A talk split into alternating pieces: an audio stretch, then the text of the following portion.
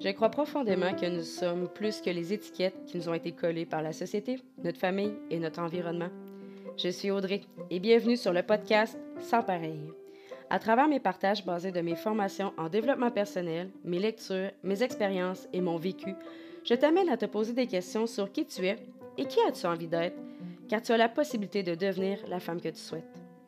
Le monde a besoin de toi tel que tu es, car tu es sans pareil. Bonne écoute! Salut, j'espère que tu vas bien, j'espère que tu as passé une très belle semaine. Donc, euh, bienvenue sur euh, ce nouvel épisode du podcast Sans pareil. Aujourd'hui, je vais naviguer entre euh, la dépression postpartum probablement, le trouble d'adaptation, le TDAH et l'hyperphagie. Je ne sais pas vraiment euh, j'ai pas de ligne directrice où euh, je veux m'aligner vers tout ça. Parce que je pense que honnêtement, tout est interrelié. Et euh, je trouve que c'est important d'en parler parce que c'est des sujets qui sont tabous. Et moi, j'aime ça, parler des tabous. Donc, c'est des sujets qui me concernent, mais peut-être qui te concernent toi aussi ou quelqu'un que tu connais. Donc, ça peut peut-être t'aider à, comprendre certaines choses ou t'aider toi dans ton cheminement. Donc, euh, ça se pourrait que ça soit qu'il y ait des petits bouts de sujets plus difficiles euh, parce que je vais commencer par le commencement euh, par rapport à mon hyperphagie puis mon diagnostic de TDAH. Et à une époque, j'avais un très grand mal de vivre. Donc, ça se peut que ça se peut que ça soit un petit peu plus délicat comme sujet pas de, malaise à ne pas écouter au complet ou d'arrêter d'écouter l'épisode si à un moment donné ça vient chercher trop d'émotions en toi. Donc, euh, je tiens juste à t'aviser que hum, je, je m'ouvre euh, corps et âme, si je peux dire, euh, dans mon passé et aussi dans mon présent, parce qu'actuellement, alors que je te parle, je suis encore en arrêt de travail pour justement une dépression postpartum, probable, parce que ça va être dur de confirmer, là, euh, trouble d'adaptation et TDAH. Euh, j'ai eu mon diagnostic de TDAH à l'âge adulte, donc euh, à l'âge à peu près de 22 ans, alors que j'étais dans une très mauvaise passe de ma vie. donc, je vais plutôt commencer avec le trouble alimentaire. toute ma vie, moi, on, m'a qualifiée de grosse. Moi, c'était mon titre. J'étais la grosse. Au primaire, au secondaire, jusqu'à peu près secondaire 3. Ou en secondaire 3, j'ai changé de style vestimentaire premièrement et j'ai fait mon premier régime. Donc, j'ai perdu du poids pour la première fois à l'âge de 14 ans, de ce que je me souviens. Euh, ça a été. Tu sais, la nourriture, pour moi, ça, c'est un combat. C'est vraiment un gros combat. Et euh, j'ai longtemps été honteuse de cela. j'étais gênée de ça. J'ai déjà dit à une de mes amies, euh, on était au cégep dans ce temps-là, que j'aurais aimé mieux fumer la cigarette que de manger parce que les conséquences ne se voyaient pas. C'est, pour dire. Hein. Euh, à l'âge de 20 ans, j'approchais le 200 livres. J'étais vraiment mal dans ma peau. Je, détestais mon corps. Euh, j'étais plus capable. Donc, euh, j'ai fait une perte de poids. J'ai perdu 40 livres en 8 mois. Et malgré ça, je me trouvais grosse. Je me regardais dans le miroir, puis je me trouvais grosse. Euh, j'étais j'étais pas bien dans, dans mon corps puis je le cachais j'avais je commençais déjà à avoir un mal de vivre mais je le cachais quand on allait au bar avec mes amis du cégep, euh, à la fin de soirée, tout le monde euh, mangeait n'importe quoi. Là, quand tu arrives euh, aux petites heures du matin complètement sous, tu fais pas trop attention à ce que tu manges, sauf moi, j'avais mon sac de carottes. Parce que je voulais donc même pas reprendre du poids. C'était comme. C'était une obsession. Euh, j'ai commencé à sortir avec un gars un peu plus tard qui, lui, était beaucoup axé justement sur la mise en forme, le bien-être et tout ça. Puis ça a comme créé un cercle vicieux que moi, je voulais encore perdre du poids parce que dans ma tête, j'étais encore grosse. Et là, je me privais beaucoup de manger euh, des glucides, entre autres. Là, je, je pouvais manger juste une portion glucides par jour. Euh, je m'entraînais 4, 5, 6 fois semaine au gym. Puis là, je me comparais avec les filles de gym. Puis j'étais comme, je suis grosse comparée à elles parce que c'était toutes des filles bien cotes. Euh, puis là, ben, j'ai commencé à me cacher pour manger puis à mentir. Parce que je voulais pas le dire à mon chum de l'époque que ce que je mangeais, c'était de la scrap. J'avais pas nécessairement peur qu'il me chicane, je le. C'est juste que je savais très bien qu'elle allait vouloir m'encourager, puis ça me tentait pas. j'ai commencé à me cacher à ce moment-là. Quand je me suis séparée d'avec lui, j'ai eu ma plus grosse crise à mon souvenir de compulsion alimentaire parce que je l'ai croisé à l'épicerie avec une autre fille. Et ça m'a tellement fait mal, j'étais avec des amis ce soir-là, que je me suis tapé un 15 morceaux de sushi du sushi taxi. Fait que si t'en as déjà mangé, tu le sais qu'ils sont gros. J'ai mangé des petits cupcakes là, de chez IGA avec du crémage. J'ai mangé un pot complet de crème glacée à J'ai mangé un sac complet de crisper. Puis ça, c'est ce que je me souviens. Puis honnêtement, j'ai dû le manger en une heure, max. J'ai littéralement dévoré tout ça, one shot. Je, mangeais vraiment pour ne pas ressentir la douleur que je ressentais à l'intérieur d'avoir vu mon ex avec une autre fille à l'épicerie. Et à ce moment-là, j'ai pris conscience que j'avais un réel problème avec la nourriture. Je le savais, là, je le savais, mais ça, ça a comme été wow. Mais en même temps, ça a été la première fois. Comment je pourrais dire ça? On dirait qu'à partir de ce moment-là, j'ai vécu d'autres épisodes et je compensais pour ces épisodes-là. Je m'explique, j'ai jamais réussi à me faire vomir. Puis une moseuse de chance parce que j'aurais plongé bien plus profond dans le trouble alimentaire si ça avait été le cas. Donc, quand j'avais des épisodes de compulsion alimentaire, le lendemain, je mangeais pas de la journée. Tu vois le cercle vicieux, là. Trop, euh, compulsion, privation de manger, compulsion, privation de manger, etc. Et j'étais tellement gênée, je détestais le fait d'être obsédée par la nourriture, puis que ça soit comme mon analgésique, que j'ai vraiment voulu prendre n'importe quoi d'autre pour changer ça. Euh, donc là, je buvais quand même souvent de l'alcool. C'était le début de la vingtaine, euh, les parties, tout ça. Il y a un soir, j'ai commencé à fumer la cigarette. Yes, à 22 ans, moi, j'ai commencé à fumer la cigarette. Puis tu sais quoi? Je continuais de manger aussi. Ça n'a pas enlevé mon obsession pour la nourriture. Donc là, je fumais la cigarette, puis je mangeais en plus. C'était un très beau cocktail. Suite à ça, dans le temps, on avance un petit peu, euh, j'ai commencé à consommer. Je commençais, je, consommais euh, de la pinotte, des, des speeds. Fait que là, ah, mange pas, hein, que t'as pas faim là-dessus. Puis c'était le party, puis je buvais de l'alcool, puis je fumais la cigarette, puis je, je, gelais bien raide tout ce que j'avais à geler pour être sûr de rien ressentir. Mais j'avais tellement un mal de vivre incroyable. Je sais pas d'où ça venait. Là. à ce moment-là, je me suis. J'ai pas creusé profondément où de où ça venait ou de quoi que ce soit. J'avais juste un mal de vivre. Je, je me sentais pas à ma place. Je savais pas ce que je faisais ici. Euh, je me posais un million de questions. Puis je préférais tout geler ça, noyer ça, de ne pas me poser la question. À cette période-là, j'ai eu mon premier arrêt de travail euh, de style burn-out parce que je travaillais aussi énormément et euh, j'étais juste plus capable. Un matin, je me suis levée, j'ai vu de la vaisselle sur le comptoir puis je me suis mis à pleurer parce que c'était trop pour moi.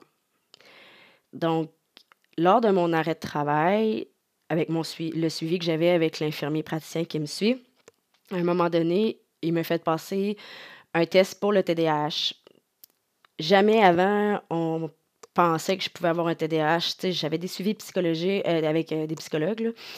Puis on le savait pas trop. On était comme en, en investigation, là, si je peux dire.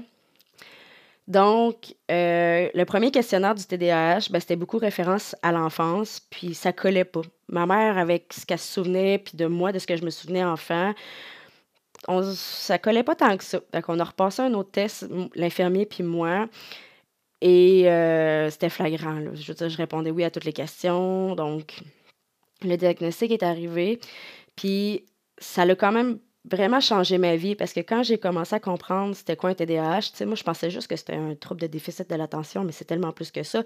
C'est les impulsivités, c'est comment que le, cerveau fonctionne pas de la même manière, puis ça peut amener à plein de choses. Donc, pour moi, ça a comme été euh, une révélation de savoir que c'était un TDAH que j'avais. Et avec la médication, ben ça s'est beaucoup stabilisé, mes humeurs, euh, mon état.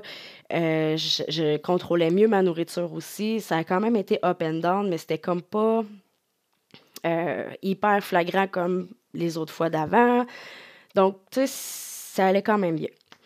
Là, j'avance un peu dans le temps pour quand j'ai su que j'étais enceinte de ma fille, j'ai arrêté la médication pour le TDAH parce qu'il n'y a pas réellement d'études là-dessus. Puis en plus, euh, j'avais un retrait préventif. Donc, vivre sans la médication, c'était euh, bénéfique. Donc, j'arrête la médication pour le TDAH. Quand j'ai accouché de ma fille, quelques mois plus tard, j'ai essayé de le réintroduire. Ça n'allait pas très bien. Puis on s'était dit, ben, de toute façon, tu n'as pas recommencé à travailler encore. Euh, on va attendre que ce soit une vraie routine de travail. Et euh, finalement, j'étais enceinte de mon fils avant que je recommence à travailler, donc j'ai pas recommencé la médication. Euh, tu sais, là, j'ai accouché de mon fils. Euh, quelques mois plus tard, je réessaye la médication. Ça fonctionne toujours pas. Même discours, on se dit, on va attendre que je recommence à travailler pour envisager un retour à la médication. On regardera ce qu'il y en est. Quand j'ai recommencé à travailler au mois de janvier, j'ai comme pas allumé d'aller consulter pour mon TDAH puis ma médication parce que ça allait quand même bien. Je m'entraînais, je faisais relativement attention à ce que je mangeais. J'ai découvert l'alimentation intuitive qui, pour moi, faisait vraiment beaucoup de sens. Euh, on dirait que j'étais comme dans une bulle, que je, savais où ce que je m'en allais, puis c'était correct. C'était pas préoccupant pour moi. Donc, le temps avance, les difficultés avec la maternité, je t'en ai parlé dans les deux derniers épisodes. Euh, là, je travaillais, mon chum était arrêté. on va dire que c'était comme un gros pilote automatique, mais qui allait très vite. Mais tu sais, à un moment donné, plus le temps passait, puis tu sais, moins j'allais bien. J'avais encore de moins en moins de plaisir avec mes enfants. Je trouvais ça difficile de tout faire, ce que j'avais à faire. Euh, tout ce qui tourner en boucle dans ma tête tout le temps, c'est je suis à bout, je suis à bout, je suis tannée, je suis tannée, ça va pas. Euh, les compulsions avaient recommencé. J'avais recommencé à me cacher pour manger. Puis pourtant, ça va, ça va faire six ans que j'étais avec Daniel euh, cette année. Puis depuis le jour un qu'il me connaît, qu'il sait que la nourriture, pour moi, c'est un combat, c'est une obsession, c'est up and down. Euh, il sait, là, il connaît très bien la relation que j'ai avec la nourriture et pourtant, je me cachais parce que je voulais pas me faire juger. Euh, il y a quelque part, il y a toujours un peu de honte par rapport à la nourriture parce que, en général, quand tu as des troubles de comportement alimentaire comme ça, tu vis ça tout seul. C'est bien rare que tu as une compulsion avec quelqu'un. Donc, euh, j'ai recommencé à, à, me cacher. Euh, je voyais là, que ça allait pas bien. Puis plus ça allait, puis plus je me sentais comme quand j'étais arrêtée de travailler au début de la vingtaine. Sauf que là, j'avais deux enfants à ma charge. Quand j'ai pris rendez-vous pour un, suivi initialement, c'était pour mon TDAH, entre autres, et, euh, euh, et euh, concilier le travail et la famille, tout ça. Puis finalement, ben, j'étais arrivée au bout. J'étais arrivée euh, à mon maximum. Euh, j'étais dans le bureau de l'infirmier, je remplissais le questionnaire et je pleurais tellement. Puis tu sais, là, il me demande pourquoi là tu pleures. Puis j'avais, je pensais pas un jour retourner consulter pour ça, pour avoir un autre arrêt de travail parce que j'étais plus capable de rien faire. Tu sais, surtout avec des enfants, puis je trouvais ça tellement difficile d'être avec mes enfants, de. Le temps que j'étais avec eux, je m'occupais d'eux, mais ça me demandait beaucoup, beaucoup, beaucoup. C'est pour ça qu'on pense que c'est une dépression postpartum, parce que c'est beaucoup lié à mes enfants. Le trouble d'adaptation, c'est d'avoir rajouté aussi le travail avec ma vie de famille, euh, qui était très difficile pour moi de tout concevoir. Puis le fait que, que mon TDAH n'était plus médicamenté vient comme rajouter une couche sur le dessus parce que, dans le fond, euh, premièrement, moi, c'est beaucoup d'impulsivité. Puis c'est aussi que un cerveau de TDA, TDAH, quand il sait vers où il s'en va, puis que ses plans sont chamboulés, c'est très difficile pour lui. Puis si tu as des enfants, tu le sais. On s'entend, là. Des enfants, ça te change des plans. Il n'y a jamais rien qui se passe comme prévu. Fait que, tu sais, pendant un certain temps, j'étais peut-être capable de garder un, certain contrôle par rapport à mon impulsivité, mes émotions, puis à un moment donné, c'était juste trop. Et euh, pas, euh, pas, pas que c'est une excuse parce qu'à quelque part, euh, je sais que c'est ma façon de compenser, mais veux, pas avec tout ça, euh, les compulsions étaient, étaient là, vraiment beaucoup. Donc, L'infirmier qui me suit me parlait des Outre-Mangeurs Anonymes, qui est un organisme à but non lucratif euh, qui vient en aide aux gens qui ont des troubles alimentaires. Donc, que ce soit n'importe quel trouble alimentaire, que ce soit de l'anorexie, de la boulimie, euh, de l'hyperphagie, de l'autorexie. Toute personne qui a un trouble avec l'alimentation peut aller chercher de l'aide avec les Outre-Mangeurs Anonymes. C'est totalement gratuit. Puis euh, au début de, ma vingtaine, euh, quand j'ai eu mes premiers épisodes vraiment de compulsion grave, j'avais regardé pour cet organisme-là. Euh, puis il n'y avait pas de rencontre par chez nous. Donc maintenant, avec la pandémie, ben, le Zoom a pris beaucoup d'ampleur.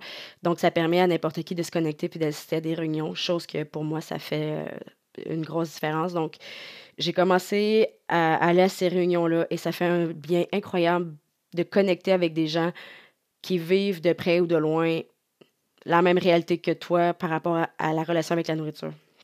Parce que on s'entend qu'il n'y a pas personne qui peut réellement comprendre c'est quoi tant que tu ne l'as pas vécu. Puis c'est difficile, je pense, pour les gens de comprendre c'est quoi un trouble alimentaire parce que, pour des gens, c'est comme t'as plus faim, t'arrêtes de manger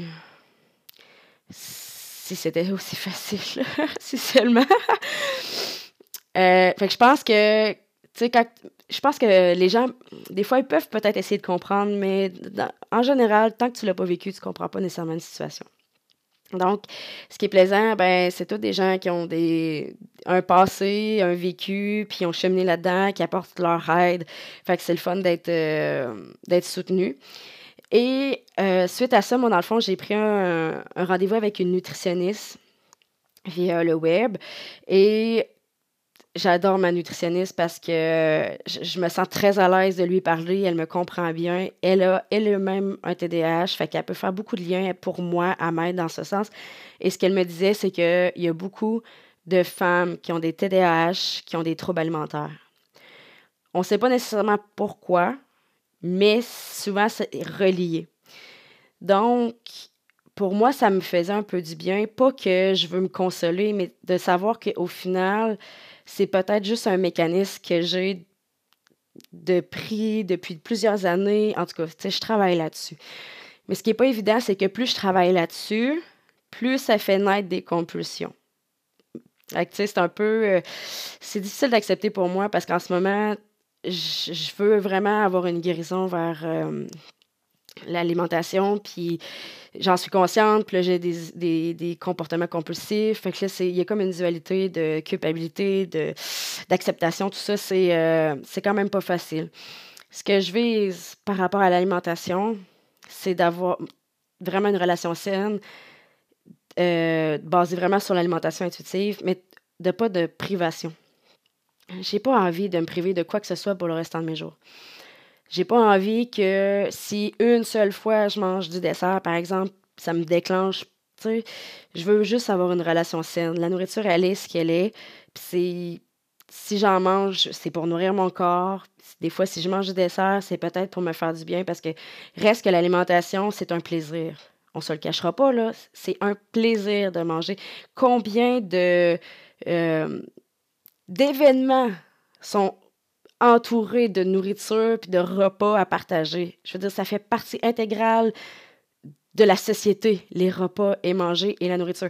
Donc, tu sais, j'ai juste envie d'avoir une paix, d'avoir une belle relation avec la nourriture. Donc, je travaille là-dessus, chose qui n'est pas évidente parce que ça fait vraiment plusieurs années là, que, que j'ai pas une bonne relation avec celle-là, mais c'est ça, je, suis en train de, travailler là-dessus. Euh, donc, comme je te disais aussi, euh, j'étais en arrêt de travail présentement. Puis j'ai trouvé ça difficile aussi parce que, tu sais, quand tu es en dépression, on a un peu l'image que quelqu'un est toujours euh, dans son lit en train de pleurer et pas capable de rien faire. Mais j'avais des bons moments, puis, tu sais, moi, je, m'expose beaucoup sur les réseaux sociaux depuis le début de, de mon arrêt de travail. J'en parle ouvertement.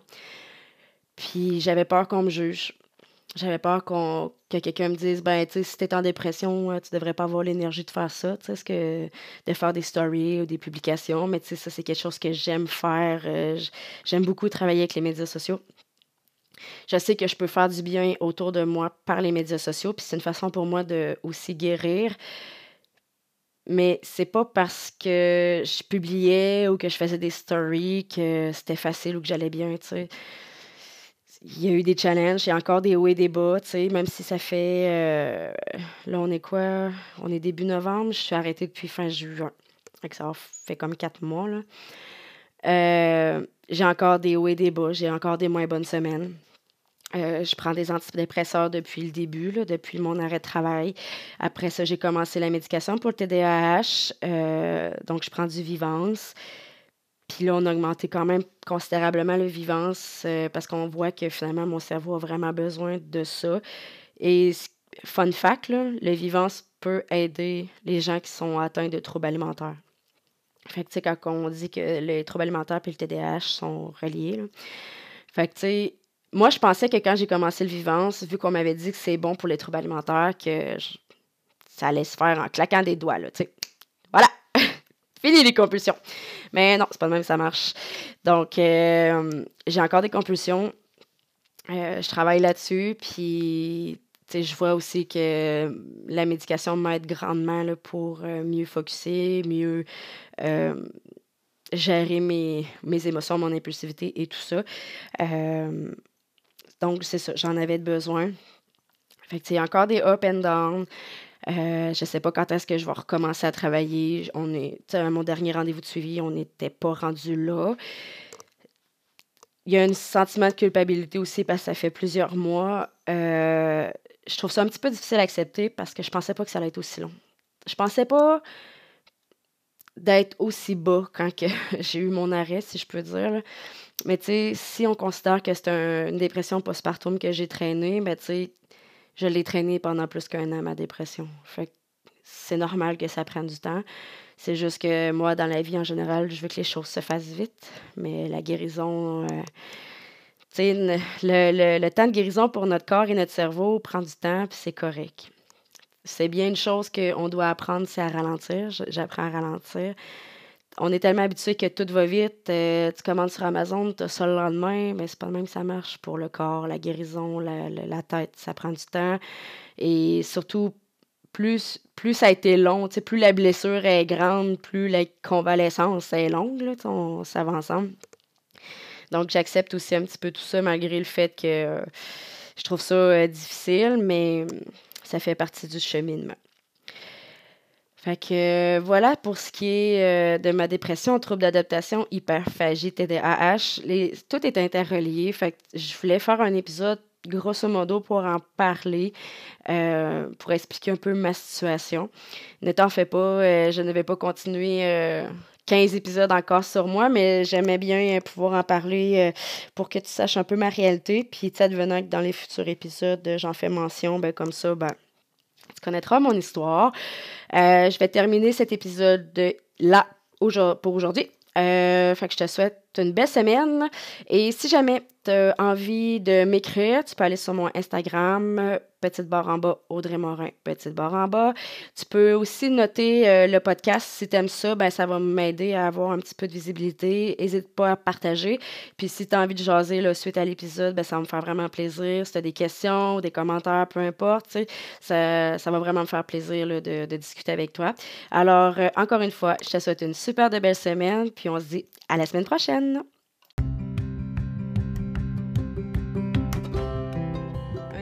Merci pour le temps que tu m'as accordé.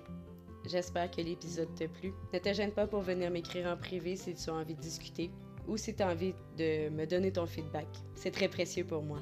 Si tu as aimé le podcast, partage-le sur tes réseaux sociaux, dans tes stories ou parle-en autour de toi. Ça va faire augmenter ma visibilité et ça va pouvoir permettre à plus de femmes de se rendre compte de tout le potentiel qu'elles ont. Je te remercie encore une fois et on se dit euh, à la semaine prochaine!